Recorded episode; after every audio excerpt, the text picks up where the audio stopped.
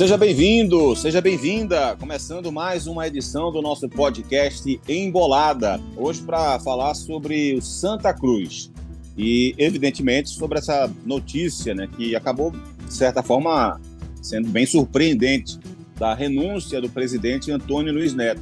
E a gente vai debater aqui e entender quais as implicações dessa renúncia do atual presidente do clube, né? Como é que fica o Santa a partir de agora?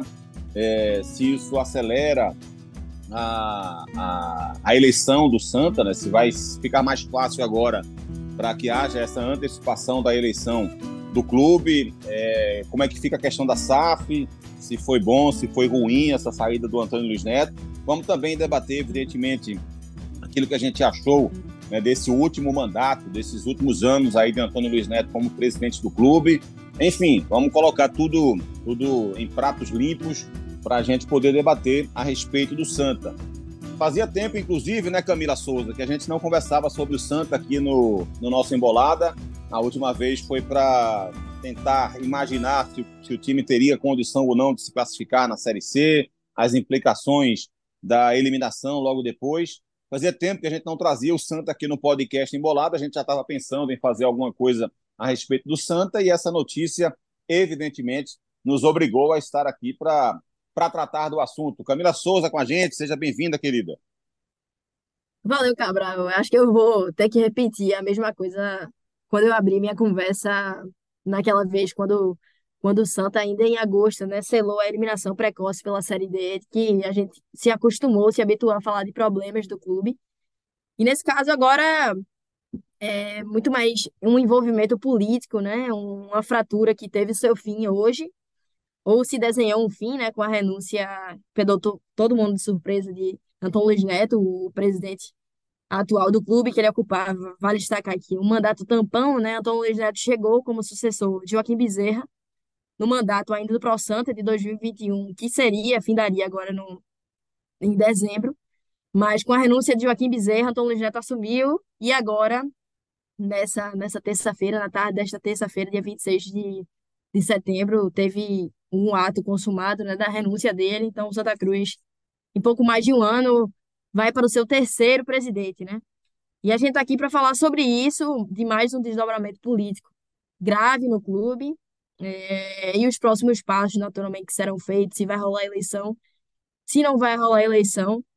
E a gente vai seguir acompanhando, já de antemão, vamos falar sobre isso. Hoje a gente teve uma exclusiva bem importante com o presidente do Conselho Deliberativo, o Marino Abreu, né, que estava tocando esses processos entre Conselho e Executivo, chegaram a ter algumas reuniões, mas sem sucesso, para falar sobre o assunto. Tentamos ao longo do dia, é bom deixar claro aqui no programa, né, tentamos ao longo do dia fazer contato não só com o próprio Antônio Luiz Neto, que chegou a falar com o João de Andrade Neto, mas de forma bem breve, mas com outros envolvidos nesse, nesse tabuleiro político, né, que seria o Jairo Rocha, que hoje ocupa de maneira oficial o cargo de vice-presidente do Executivo, e também é, com outros membros da, da diretoria executiva do Santa para ouvi-los. Mas nesse momento, é, todos se fecharam em copas, inclusive amanhã, na quarta-feira, vai rolar um pronunciamento coletivo de Jairo Rocha na Federação Pernambucana. E a gente está aqui para debater e detalhar mais uma vez sobre esse caos político que vive o Santos.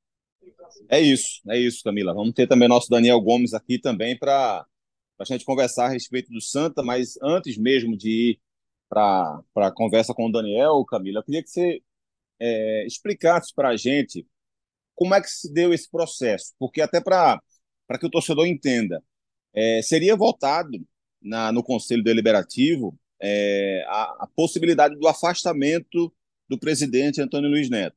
Isso ficou definido um dia antes da renúncia dele, ontem, portanto, é, essa possibilidade de sofrer um impeachment ou algo desse tipo. É, e aí o Antônio Luiz Neto se antecipou. Imagino eu que ele percebeu, pelo conhecimento que ele tem no clube e no Conselho Deliberativo, que essa seria uma votação fadada ao fracasso para ele, né, Camila? Imagino que ele percebeu que seria derrotado nessa eleição é, e por isso se antecipou aos fatos, acabou saindo do clube, porque não havia nenhum indício anterior de que isso pudesse acontecer, não é verdade? Exato. É...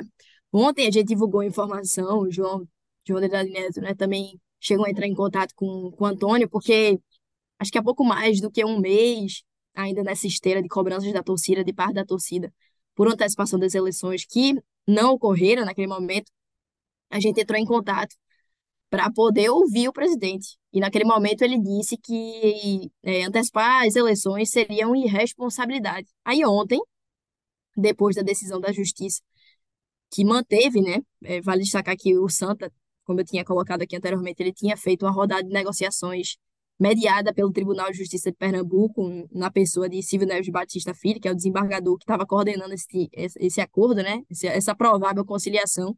Se fez três acordos, se tentou, na verdade, se fazer acordos e não, não chegou. A gente se, se fez três reuniões, mas não houve um entendimento comum. E aí o juiz, em função disso, desembargador, desculpa, ele deu um parecer que manteve né, a não adição dos 300 conselheiros e também manteve a reprovação das contas do Santa, que haviam sido reprovadas né, em reunião do Conselho Liberativo no início de agosto. Então, isso enfraqueceu Antônio Luiz Neto. Enfraqueceu muito porque era um pedido é, internamente, se falava muito, era um, era um requerimento, digamos assim, interno, de que o clube ele precisaria se, reco, é, se oxigenar, né, se reoxigenar com essa adição dos 300 conselheiros, mas que não, não, acabou, não acabou acontecendo, né? Então, é, foi uma decisão realmente de Antônio que pegou a todos de surpresa. Inclusive, o próprio Marino Abreu, né, na exclusiva de hoje, ele fala sobre isso. Ninguém imaginava, assim, que convive com o bastidor, quem convivia com o bastidor político do Santa, imaginava que isso fosse acontecer, que essa tomada de decisão fosse acontecer, fosse sacramentado, mas que isso aconteceu. E aí, o que é que fica de futuro, né, falando de, de eleição? É, eu vou falar mais, mais à frente sobre o entendimento dúbio que tem do estatuto, mas falando com quem entende 100% do riscado, é, Marino Abreu, questionei ele se essa, essa renúncia antecipada de Antônio não significaria, por exemplo, colocar panos quentes numa futura inegibilidade, né? Mas vai ser votada, tá? É bom destacar aqui para o torcedor, no dia 2 é, de outubro, na próxima segunda-feira, salvo engano, é, na próxima segunda-feira, vai ser voltada, voltada em reunião do Conselho Deliberativo, inclusive Marino já divulgou esse documento que, que Cabral muito bem falou. Vai ser votada a possível inegibilidade de Antônio, porque vamos resgatar aqui nessa linha do tempo de crise política do Santa, que há cerca de um mês, basicamente, existia um deferimento, um deferimento não, desculpa, é, a loucura tá tão, tá tão grande que você vai é, se, se perdendo nas palavras, mas existia um processo interno dentro do Santa, capitaneado por alguns membros do conselho, para pedir o afastamento de Antônio, baseado, baseado desculpa, na, na reprovação das contas né, da gestão, que começou em 2022 e terminaria agora, que vai terminar. Então, houve um entendimento de que corria um processo de punição administrativa dentro do órgão e que agora é, teria que ser culminado, porque é, Marino deferiu o pedido e convocou essa reunião. Mas no entendimento de Marino, em contato conosco hoje à tarde, ele disse que uma coisa não tem nada a ver com a outra, né? São processos que correm de forma independente. Antônio Luiz Neto decidiu renunciar, foi uma decisão tomada por ele, sacramentada, protocolada pelo conselho e tomada de conhecimento a público para todo mundo. Mas isso não apaga o fato de que ele vai responder pelos atos, segundo o próprio conselho, no entendimento do conselho, e sim, ele vai ser é, passível de punição. Cabe, naturalmente, ao conselho se vai votar pela inegibilidade dele, e aí ele ficaria inelegível pelos próximos 10 anos, ou se permite que Antônio, porventura, siga na vida política, na vida pública do clube. Lembrando que tem eleição presidencial, né? É, no final agora do ano, dia 3 de dezembro, a priori, e existe essa perspectiva de antecipação da eleição, mas tudo vai depender da posição de Jairo Rocha, que é o vice-presidente do executivo. Então, são muitas dúvidas que cabem naturalmente algumas respostas dadas pelo Conselho Deliberativo, mas para você ter noção de como as coisas estão caminhando no Santa, existe uma falta de comunicação tão grande que o próprio Marino revelou para a gente que tentou entrar em contato com o Jairo Rocha ao longo desse, desse dia, depois de todo mundo tomar conhecimento da renúncia de Antônio, mas que não teve sucesso, naturalmente porque ele estava também se reunindo, se articulando. mas que espera o contato dele para se definir os próximos passos. Então, tem muitas coisas em aberto. E aí, voltando para aquela parte do entendimento dúbio, né, do estatuto, e eu vou explicar agora o porquê, que é o seguinte: uma vez que o presidente, no caso Antônio, renuncie, naturalmente se abre um caminho para o vice-presidente, que é Jairo Rocha, ele assumir. Só que o estatuto ele é bem claro nesse caso específico. Ele diz que o vice-executivo, vice Jairo, ele tem até oito dias para convocar uma nova eleição, caso o seu o 01, vamos dizer assim, que seria Antônio, ele tome uma decisão pela renúncia, que foi o que aconteceu. Só que aquela coisa, esse prazo de oito dias só se estabelece a partir de três meses para terminar o mandato, sabe? Só que é aquela coisa, se esse prazo ele, ele na verdade, ele, ele não existe essa, essa possibilidade quando faltam três meses para terminar. É Exatamente. Isso, não existe a possibilidade. Contando. contando Quando faltam só três meses, no caso, o Jairo Rocha assume ele teria e termina o mandato, assumir, né? Exatamente, ele terminaria o mandato. Ponto, Isso. ponto, ponto. E aí existe essa interpretação. Entende? Só que existe também outra interpretação. Essa, digamos que é um pouco mais clara, porque é o seguinte: o novo presidente, nessa segunda interpretação, por exemplo, ele já tomaria posse e aí eu tô falando das eleições presidenciais, tá? O novo presidente, ele tomaria posse no dia 5, no, no dia 8 de dezembro, desculpa, que seriam cinco dias depois da eleição, né? Que acontece no dia 3, considerando, claro, que não role a antecipação. Só que se for assim, vão ficar faltando três meses. E aí, naturalmente, feito você bem falou, Jairo toca. Só que se a posse acontecer no dia 1 de janeiro, veja como são as coisas. Se a posse acontecer no dia 1 de janeiro, aí ele precisaria convocar uma nova eleição. Entende? Então, é, eu questionei, inclusive, a Marinho sobre isso, mas é aquela coisa, falta muita comunicação dentro do Santo, inclusive por conta dessas relações estremecidas, né? Sempre de forma muito judicializada entre executivo e conselho. Então, nesse momento, o cenário é esse. Marinho também falou pra gente que vislumbrava uma luz no fim do túnel, porque, querendo ou não, Antônio Luiz Neto, a figura dele, né, concentrava, digamos que, o pivô dessa briga política, porque o conselho acusava ele de é, de, certa, de certo mau relacionamento, de falta de comunicação, de não se chegar a um entendimento comum de diversos fatores da SAF, até mesmo esse problema agora da adição, que sempre foi um pivô desde que Antônio Luiz Neto assumiu o Santos. E o, o futebol, né, ele passou a ser o, o, o pano de fundo em função do, dos fracassos é, contumados no âmbito desportivo e se tornou o pano principal, foi realmente essa questão da briga política de tomar esse protagonismo. Então, nunca se houve uma comunicação muito bem estabelecida, sabe, Cabral? Entre essas duas partes. E agora, querendo ou não, a figura de Antônio Luiz Neto figurava como um pivô. Figurava como um pivô de briga política. E eu não estou fazendo aqui lação de quem está certo e quem está errado. Não estou aqui para fazer esse tipo de, de julgamento. Mas que a figura dele representava isso.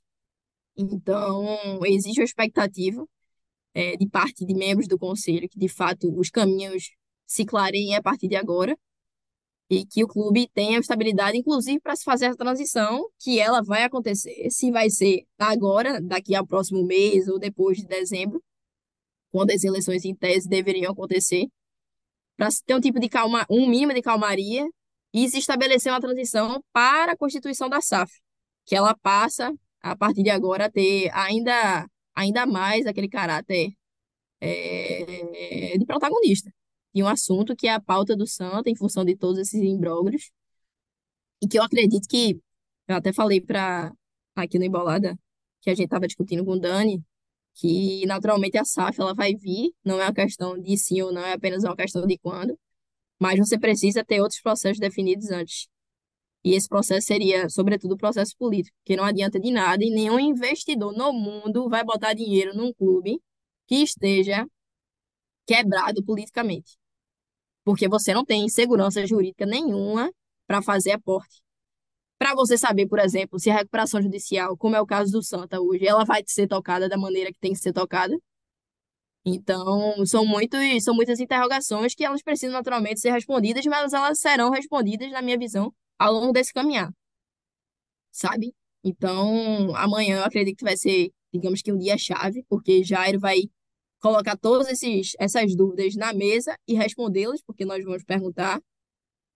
E é isso, é esperar os próximos passos do que a gente apurou e ouviu de lado a lado. Foram essas, é, foram essas as informações, mas num cenário ainda que eu não, não diria. Muita gente, claro, a, a parte a ala mais crítica da torcida viu como, digamos que uma salvação e comemorou muito essa, essa renúncia, né, de Antônio Luiz Neto, que ele alegou que se deu porque queria apaziguar, né, os ânimos já acirrados, muito acirrados, políticos do clube. Mas eu acredito que, naturalmente, nada no Santa Cruz foi construído da noite para o dia, né? Quando você espera uma mudança, digamos que significativa, é, é bom você ter um mínimo de racionalidade, é sempre ter um mínimo de equilíbrio para enxergar o copo meio cheio e, ao mesmo tempo, enxergar o copo meio vazio. Então, é eu acredito que amanhã, de fato, a gente deve ter mais definições, sanar essas dúvidas, para você vislumbrar aí um caminho, né? Qual caminho Santa Cruz vai seguir, qual caminho a instituição vai seguir, para se preparar naturalmente esse terreno para a SAF. A Camila falou aí sobre essa questão da SAF e usou a, a seguinte expressão: nenhuma empresa vai, vai querer colocar dinheiro num clube que tenha instabilidade política. É, eu queria que vocês que estão nos ouvindo aqui agora guardassem essa frase, porque eu vou usar ela já já. É, imaginando, tentando imaginar o porquê Antônio Luiz Neto renunciou dessa forma inesperada para todo mundo, a gente tem algumas, algumas possibilidades, digamos assim.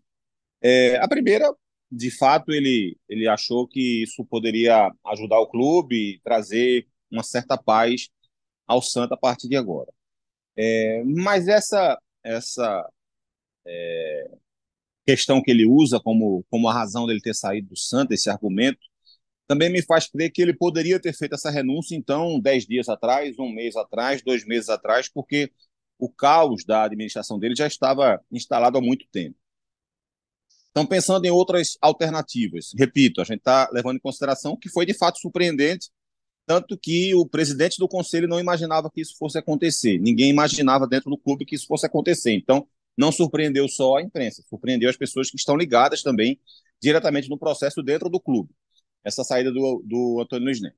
Ele pode ter saído primeiro para evitar esse processo de inelegibilidade, para tentar arrefecer essa questão. E aí, mesmo que haja essa votação, como a Camila já trouxe aqui, que está marcada para o dia 2, ele, isso pode ter sido parte de um acordo com um grupo político na, da, do Conselho Deliberativo, dizer, olha, eu saio, não, não quero mais saber de confusão, não quero mais saber de briga, mas vocês não me deixam inelegíveis e tal.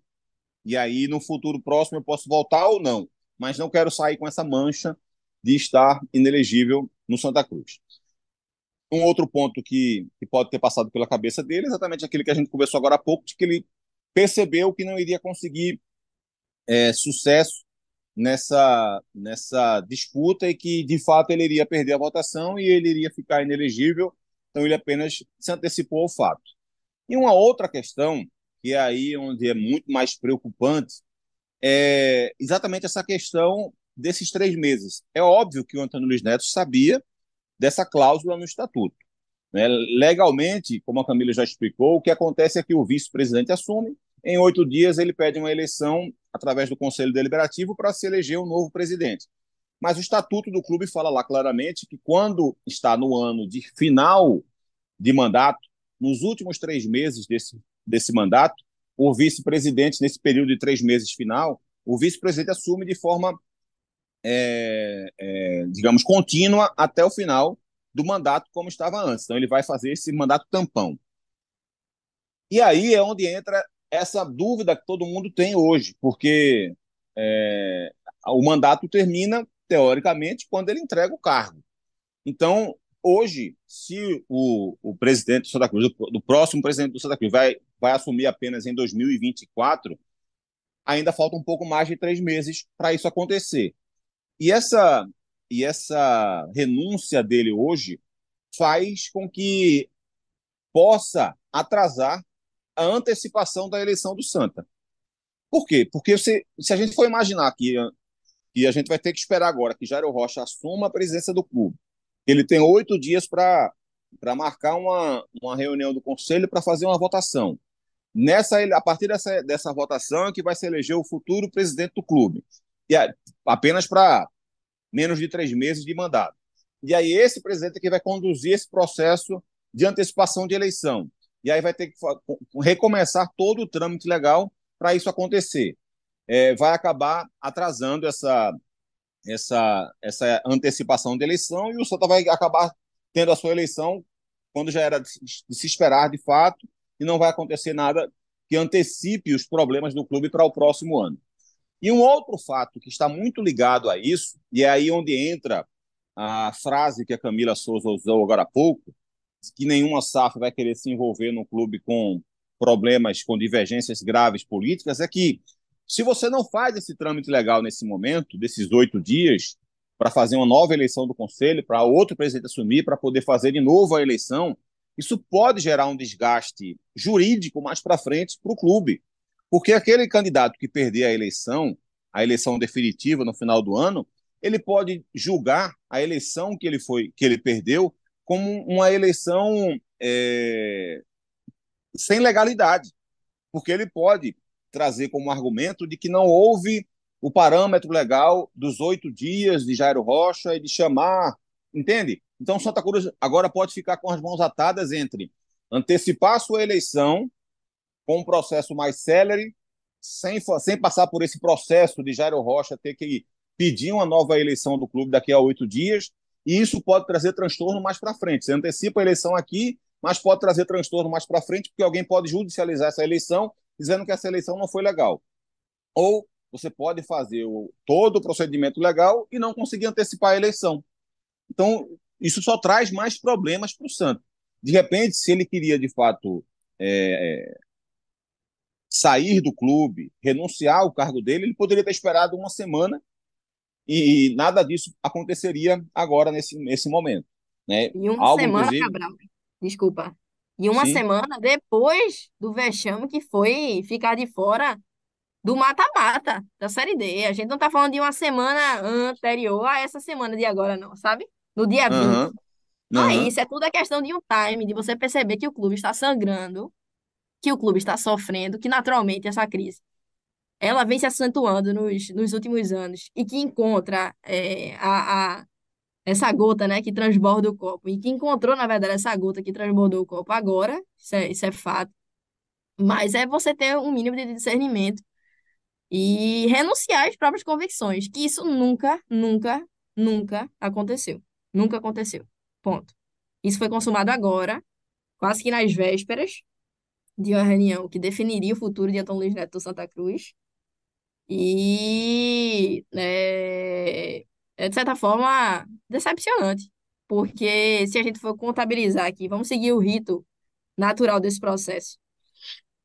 É, digamos que vai acontecer as eleições, certo? Vai acontecer as eleições. Conselho Deliberativo protocola o rito, dá abertura ao rito da, da, das eleições. E aí, nos próximos oito dias, se publica o edital. A partir da publicação do edital, Cabral, são 45 dias para que as eleições elas tomem corpo. E tomem corpo significa o quê? Você formar a comissão eleitoral, você ter candidatos para disputar, sabe? Então é um movimento político muito grande. Como é que você vai criar organicamente personagens, sabe? Como é que você vai parir esses personagens para você definir seu projeto, para você pensar naturalmente no futuro do clube, ver aliados com quem eu quero me aliar para poder pensar aqui na gestão. Posso assumir? Não posso assumir? Com quem eu vou chamar? Quem vai estar do meu lado? Quem eu não quero estar do meu lado? Então, é um processo que pode até parecer simples, né? Mas é muito curto, 45 dias não são nada, nada. E se você contar aqui, eu sou ruim de número, tá? Mas a gente tá no dia 26, certo? Vamos colocar no dia 3 de outubro. Dia 3 de outubro. Lembrando que Marino, é bom até destacar aqui informação importante, ele comunicou para a gente que a comissão eleitoral teria até o dia 2 de outubro, ou seja, na próxima segunda, para ser formada. Beleza? Mas vamos colocar no dia 3, que se dê abertura ao rito oficial das eleições do Santo. Conte 45 dias a partir do dia 3. Talvez, aí eu não vou fazer essa conta agora, porque vai demandar tempo. Mas, em tese, a eleição do Santa pode ser antecipada. Beleza, foi antecipada em uma semana, realmente, parabéns. Que antecipação é essa, sabe? Porque você tem que pensar também no futuro do Santa. Hoje, o futuro do Santa Cruz é não ter calendário no ano que vem, a partir de maio. Ponto. ter quatro meses. Como é que você vai planejar elenco, contratar treinador, contratar jogador? Se tiver dinheiro, então, vamos fazer uma análise é, anterior a isso. Você precisa captar recursos, porque o clube hoje está literalmente quebrado, não paga salário de jogador, dos que ficaram, não paga salário de funcionário. Então, são muitos é, sis que compõem esse cenário, mas que eles precisam naturalmente ser colocados. Porque quando você toma uma medida, você tem que é, atrelar ela a um contexto. E esse contexto do Santa hoje não é nada favorável. Não era favorável nem agora, nem tão pouco favorável depois da, da eliminação do clube, ainda na fase de grupos da Série D. Então, a gente precisa colocar, assim, mostrar, né, na verdade. Porque a gente, graças a Deus, não tomamos posição de nada. Eu não queria estar numa posição de Marino, não queria estar numa posição de liderança política do Santa Cruz. Mas são tópicos que a gente precisa debater e colocar para frente, porque eles são reais. Eles são reais, não são interpretativos, subjetivos. Ah, eu estou pensando aqui uma coisa e você está pensando outra. Não, eles são reais. Eu acho que estava na cara, Camila, que o Santa precisava dessa saída de Antônio Luiz Neto. Mas é impressionante como essa última gestão dele é tão ruim que até na hora que ele decide sair, ele atrapalha mais do que ajuda. Sabe assim, isso, isso para mim é como se fosse uma cereja do bolo. É, o, o, a última gestão dele, eu, eu, eu, quero frisar isso porque ele foi muito importante no começo da década passada para o Santa, todo mundo sabe disso. Eu não quero apagar essa importância dele é, para uma reestruturação do clube 12 anos atrás, 13 anos atrás, 10 anos atrás, não é isso. Mas essa última, é, esses últimos três anos, Santa foram terríveis, né? porque a gestão do Joaquim Bezerra também foi muito ruim, é, a, e a dele complementou é, é, é, essa péssima gestão que vinha, que vinha tendo no clube. E é tão ruim que eu acho isso muito, muito simbólico assim. Até na hora em que ele toma uma decisão que poderia fazer bem ao Santa, faz mal, sabe? É, é impressionante como, como, como todas as decisões dessa atual gestão parecem prejudicar cada vez mais o clube. É, a gente vai falar também sobre SAF, né? Vamos, vamos tentar entender também como é que fica a partir de agora essa questão de SAF no clube. Segundo Antônio Luiz Neto, ele está deixando uma, uma negociação aí encaminhada ou algo do tipo. Mas a gente sabe que não existe só uma opção. Essa saída de Antônio Luiz Neto já dá para a gente perceber. Sei que está muito em cima da saída dele, né? São poucas horas a, apenas após a renúncia dele. Dá para a gente já prever qual desgaste que isso pode trazer ou qual benefício que isso pode trazer nesse assunto específico? Sobre isso, Cabral, é, Antônio, a gente precisa também. Eu gosto de fazer essa linha do tempo porque é importante para a gente mencionar os passos a passos. Quando o Santa foi eliminado na Série D, que dias depois, Antônio Luiz Neto deu algumas declarações à imprensa que a SAF é, seria anunciada em breve, inclusive para nós. Naquela época ali deu uma entrevista, concedeu, na verdade, falou com ele. E aí Antônio disse de forma bem aberta, eu lembro especificamente do mês e do que ele falou, porque esse assunto de SAF e recuperação judicial muito me interessa, né? Para além do Santa Cruz. Ele disse que um belo negócio seria anunciado em breve. E aí citou que existia uma previsão, inclusive a gente colocou no texto, que em agosto essa SAF fosse anunciada. Ponto. Essa SAF não foi anunciada. Nós estamos naturalmente em setembro, não faz tanto tempo. E o que é que acontece de cenário mais concreto e real que a gente tem hoje? A SAF do Santa ela caminha para se concretizar, mas ela não está tão madura como o Antônio Luiz Neto disse. Isso naturalmente é a partir da minha apuração. E eu converso constantemente com é, as pessoas diretamente envolvidas que fazem parte dos bastidores do clube, porque, como eu disse, é um assunto que me interessa. Mas o Antônio disse que a, a João hoje é, que ele deixou a SAF pronta. E o que eu tenho de informação não necessariamente bate com o que Antônio Luiz Neto disse. Assim, a SAF está caminhando, feito eu disse, que ele tentou deixar esse projeto um pouco mais maduro, mas que houve naturalmente essa interrupção por conta da renúncia. E o que é que vai se acontecer agora? Naturalmente se esperar. Naturalmente se esperar porque não é um processo que tem que ser feito de forma assoldada, sobretudo no cenário que o Santa está, não deve ser feito em qualquer clube, mas cada clube tendo sua particularidade e o contexto político do Santa desfavorece essa celeridade que é bem dif- diferente do que ter pressa, né? Eu costumo sempre dizer. Mas se deu realmente passo importante para deixar o projeto mais maduro, mas ele não está entregue, pronto, consolidado. Não, não, não está. Claro que eu não vou aqui, eu não garanto isso, porque eu não tenho o documento, mas de informação de bastidor é isso que chega até mim, é isso que eu procuro. Procurei saber que recebi como contrapartida de informação. Existem muitas, muitos condicionantes a serem envolvidos nessa SAF, como o valor de investimento, o valuation do Santa Cruz, quanto o clube vale, valuation, enfim, é, é, esmiuçando, né? Seria quanto Santa Cruz vale em relação a patrimônio, a marca, a torcida. Qual o valor?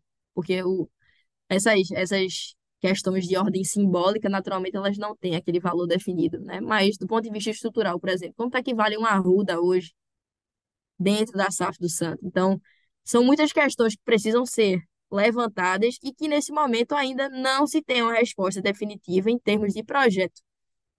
A SAF do Santa Cruz, ela não está fechada, não está fechada, porque existem os ritos, né? Como a gente divulgou na informação da SAF do Náutico, mas só para ilustrar a título de comparação, você primeiro precisa receber uma, uma oferta. Primeiro você tem que abrir a negociação, ponto. Isso é primordial. Você recebe uma não vinculante, que é uma que é um compromisso que é de parte a parte, não tem é, não tem punição caso você não cumpra. Depois você parte para uma Não tem vinculante. valor jurídico, né, Camilo? Exatamente. Não tem o valor de uma proposta formal, de você chegar e assinar. Não houve assinatura, houve naturalmente assinatura de termos de confidencialidade que acontece em qualquer negócio desse tipo. Mas a SAF do Santa, hoje, o cenário é que ela caminha para se consolidar. Ela não está consolidada até hoje, dia 26, é bom destacar. Porque depois o repórter é que paga de mentiroso, né? Mas no dia 26 de setembro, de 7 e 7 da noite, ela não está consolidada.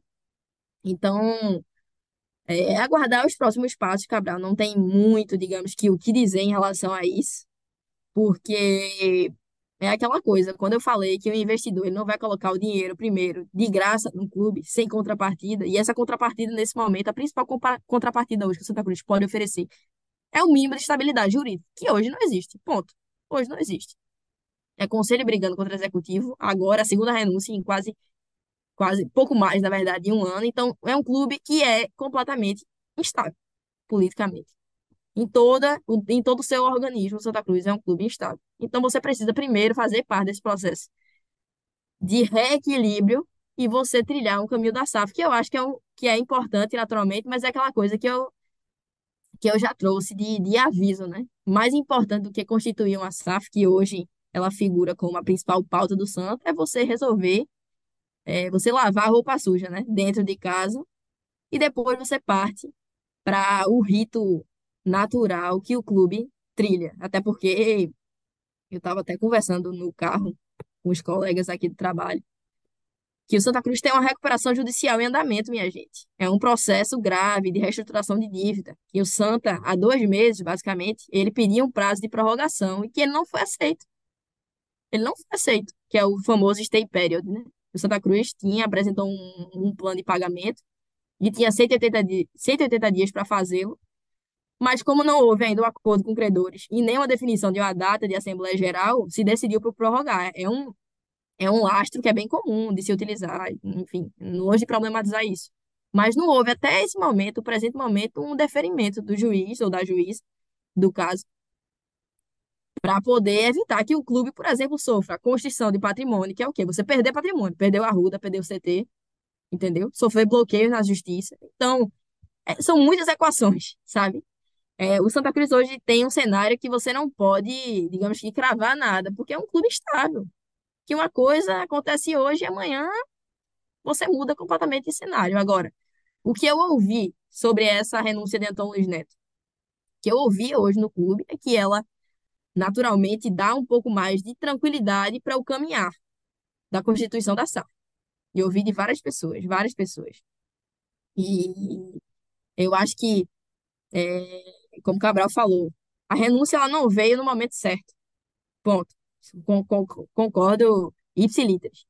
Mas olhando para o lado da SAF, talvez tenha sido positivo, porque permite se abrir uma brecha de conciliação, de diálogo. Inclusive, o próprio Marino Abreu falou sobre isso, que Jairo Rocha, segundo ele, né, em virtude daquelas dificuldades de comunicação absurda de conselho executivo, ele abriria um canal muito mais franco do conselho, de diálogo, e, naturalmente, sobre a SAF. A SAF, que, vamos lembrar aqui, é, também foi pivô, né? Tudo em Santa Cruz é, é pivô de briga, mas já a SAF também foi um pivô de briga recente, porque segundo, segundo a Assembleia, vamos rememorar, aqui, fazer aquela velha linha do tempo, a Assembleia foi deliberada no dia 8 de maio de 2022, e os sócios, naturalmente, votaram favoravelmente, e essa Assembleia ela permitia que o Santa Cruz constituísse a sua SAF centrada no Executivo.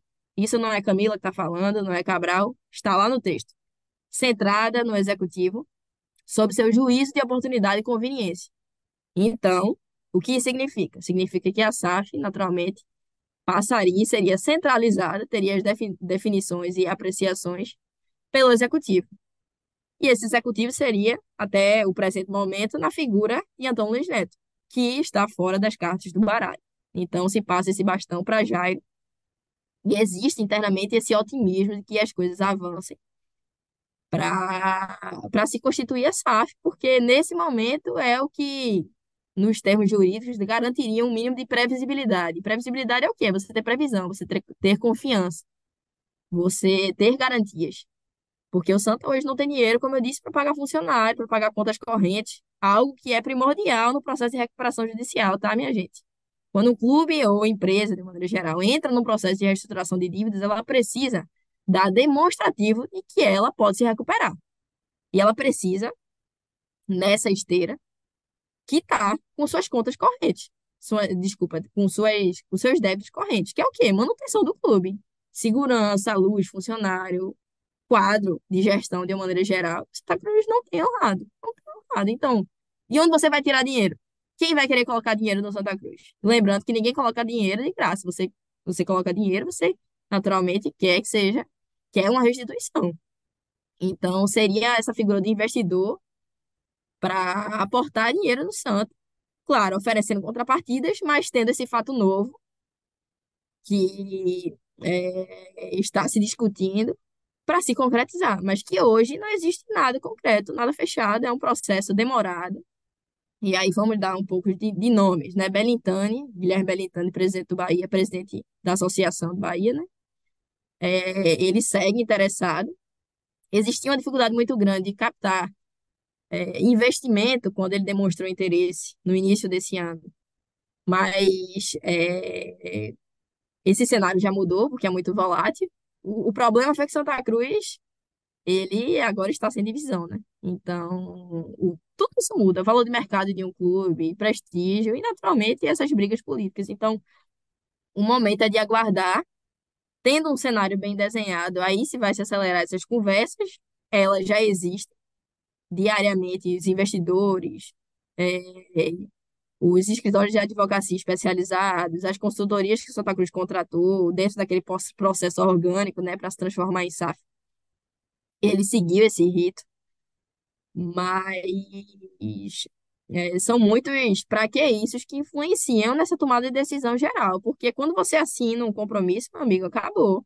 Acabou. Eita, vou voltar atrás. Beleza, você vai pagar a multa sabe? Você vai sujar seu, sujar seu nome. Então, o cenário de momento é esse que, claro, agora surge um novo protagonista, que é um cara é, que se forjou como outsider durante todo esse período que Antônio Luiz Neto assumiu, desde a eleição dele, de forma indireta, através do conselho, por aclamação, né? Que é Jairo Rocha. Jairo Rocha, assim, pouco se falou no nome dele, ou quase nada. Quase nada entendeu? E ele ocupa, ocupa e agora ainda mais um cargo de poder, vice-presidente executivo. Onde é que estava Jairo Rocha? Sabe? Então, de um outsider, ele passa a ser protagonista dessa briga política, ter decisões, vai ter que tomar decisões como presidente. Vamos ver o que, é que ele vai falar amanhã. Mas os desafios Cabral serão imensos. Serão imensos. Acho muito importante tudo isso que a Camila falou, e a provocação para falar de SAF veio por dois motivos é, bem claros. Né? O primeiro, porque é, é um assunto importantíssimo nesse aspecto e que sofre impacto nessa decisão do Antônio Luiz Neto. E o segundo é para dizer o seguinte: é... começar dizendo o seguinte. Tenho certeza que Antônio Luiz Neto vai usar essa bandeira de ter trazido a SAF para o Santa ou de ter começado a encaminhar a salvação do clube. E está muito claro para todo mundo que ouviu esse relato muito detalhado da Camila de que não é bem assim que, que a história merece ser contada. Esse é um primeiro ponto. Segundo ponto, vamos fazer um exercício aqui. Você que está me ouvindo agora, é, esqueça o Santa Cruz e se veja como um empresário. É, pense num dinheiro que você tem e pense em você fazendo um investimento num clube que, que você não tem paixão nenhuma. Pensa aí num clube lá do sul do país, do sudeste, do norte, do centro-oeste. E imagina se você se você faria um investimento alto, porque é um investimento alto, seja lá quanto for essa SAF do Santa, seja 100 milhões de reais, seja 1 bilhão de reais, sejam 500 milhões de reais, sejam 2 bilhões de reais, qualquer que for o investimento que a empresa for fazer, vai ser um investimento alto. Você, você pegaria esse montante de um dinheiro que você tem para fazer um investimento nesse clube que você não tem paixão, com todos esses problemas que o Santa Cruz mostrou ao longo desse ano, problemas políticos mesmo, não estou nem falando de campo e bola, não, estou falando de questão política mesmo. Tendo, tendo a opção de tantos e tantos e tantos dezenas de clubes no Brasil à disposição hoje, todos sedentos por criar uma SAF. E aí você pode imaginar, ah, mas o negócio do Santa Cruz seria muito bom, porque é um clube grande, um clube de tradição, um clube campeão, um clube com a torcida maravilhosa, um clube com um estádio monumental, um clube que o Brasil inteiro reconhece e sabe. Concordo com tudo isso, concordo com tudo isso. Mas que traz o contraponto de todos esses problemas. E aí esses empresários têm a possibilidade, com uma concorrência fervorosa no país inteiro, de ter clubes parecidos com o Santa, de ter clubes diferentes, porque o que o empresário quer, na verdade, é ganhar mais dinheiro. Ele não ele, ele, ele, ele, ele, tá, ele pode estar focado no Santa hoje, mas se essa negociação com o Santa der errado, ele vai virar o alvo dele para um outro clube e vai tentar fazer o mesmo trabalho nesse outro clube, porque o que ele quer é ganhar dinheiro.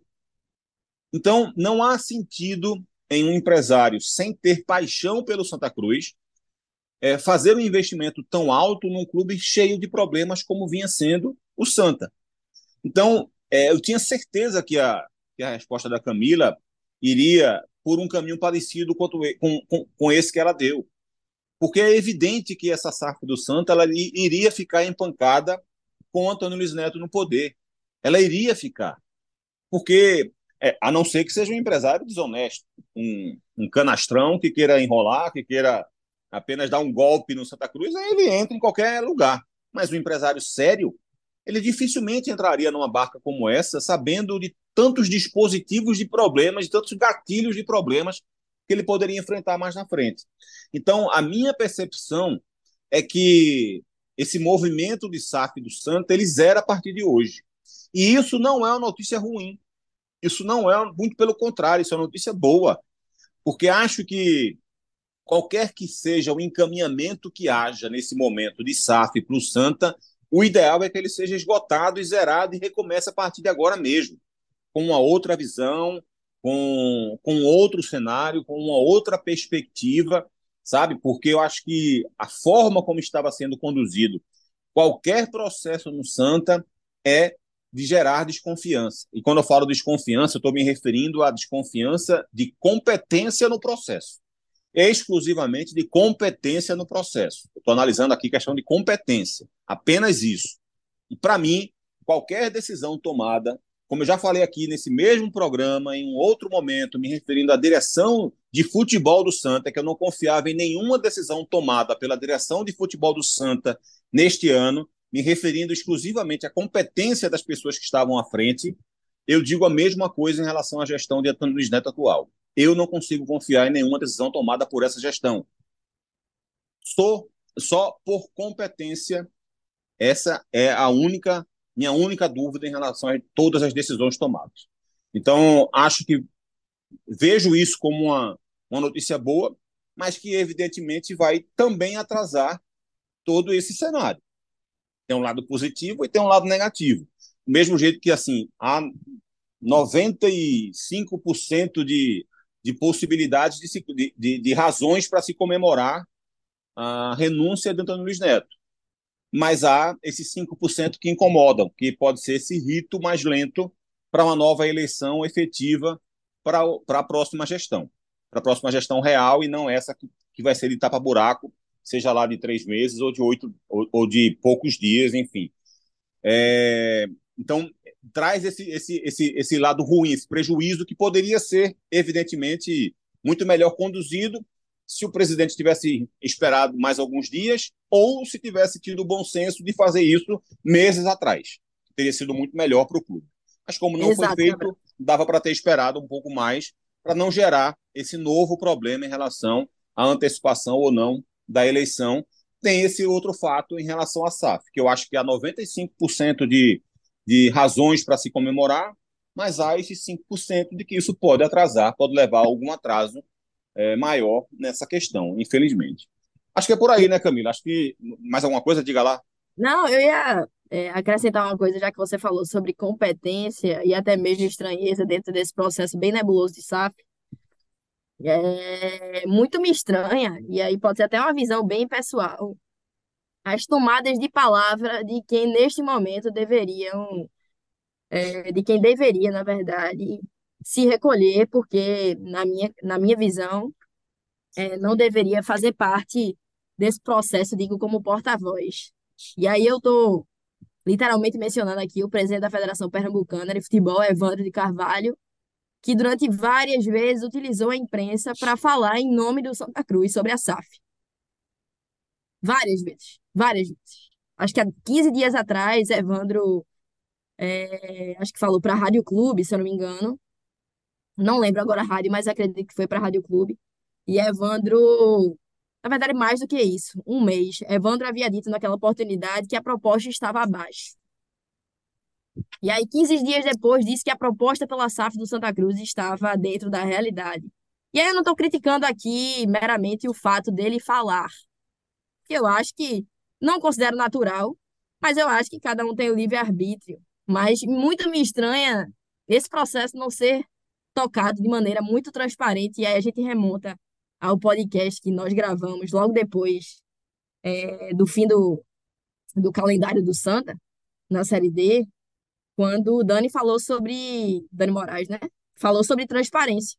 Sobre transparência. Eu acho que é muito, muito, muito nesse, nesse tópico que a gente tem que bater também.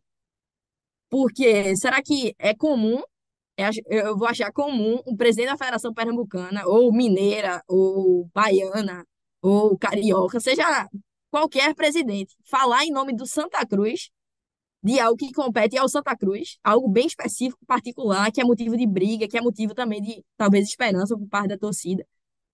Então, é, por que ele se coloca como porta-voz? Por que não Antônio Luiz Neto? Por que não, por exemplo, o advogado que está encabeçando essa SAF, não só a SAF, mas também a recuperação judicial? Eduardo Paurá, é, mais notadamente, né, ele quem, quem aparece mais como representante ali do executivo. Será que não caberiam essas pessoas serem transparentes? Porque todo mundo ouve de terceiro sobre a SAF do Santa. Ninguém que está realmente dentro desse processo fala. Por que não fala? Por que não fala? Por que não joga limpo? Uma coisa tão básica, ninguém está pedindo aqui, é naturalmente que a gente, quanto imprensa, quer dar informação em primeira mão.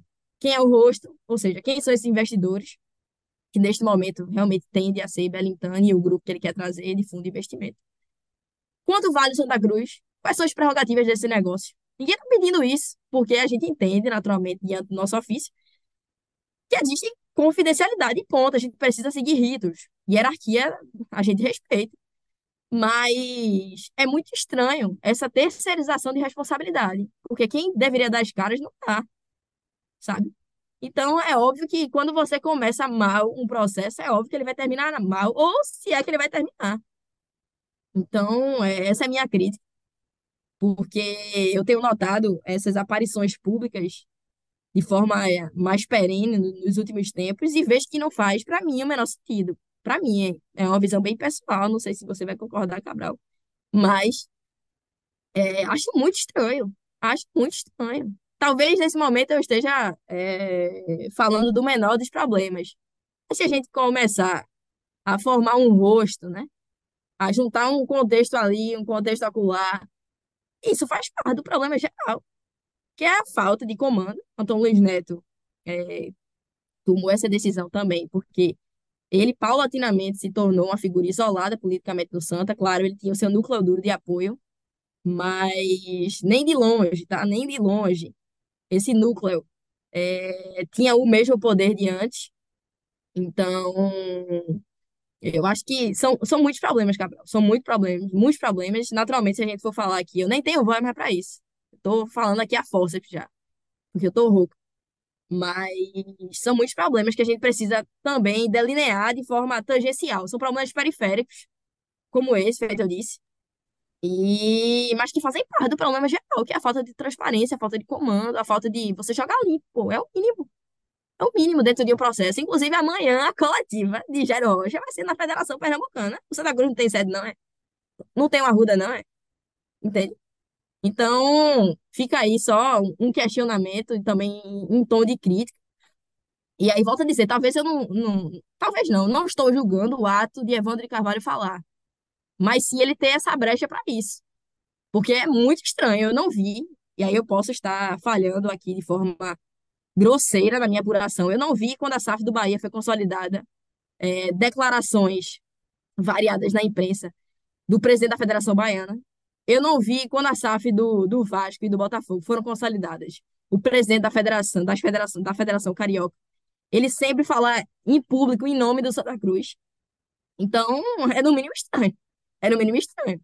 E na minha visão, é errado. Mas se se dá a brecha, a culpa não é da pessoa que está falando, né? É de quem é, permite que isso seja possível. Então, é, é aquela coisa.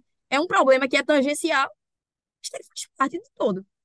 Isso é muito preocupante, mas vamos ver, né? Amanhã, no que é que vai se deliberar. Acho que é, depois de hoje, é, o dia 27 de setembro vai ser um dia determinante para a gente entender os próximos passos do Santo e, naturalmente, fazer outras edições de Embolada.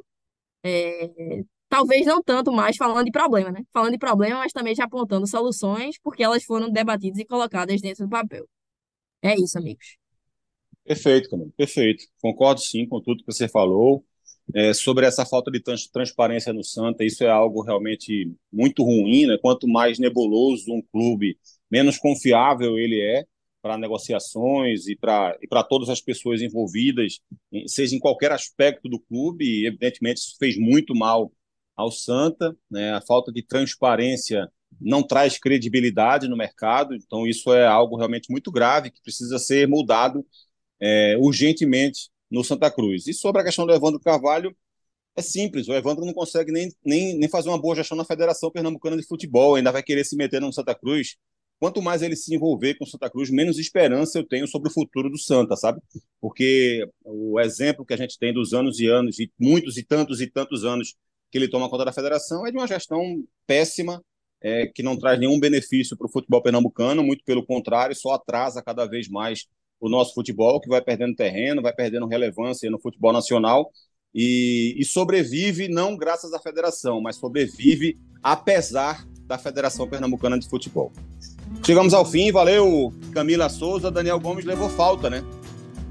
É, tá abaixo, vice abaixo, abaixo. Demais, é, demais, demais. Renunciou também ao Embolada hoje. então, vamos estudar essa possibilidade dele voltar algum dia. Valeu, Mas Camila foi, Souza. Foi rápido. É, é, é foi rápido. rápido hoje. Exatamente, exatamente.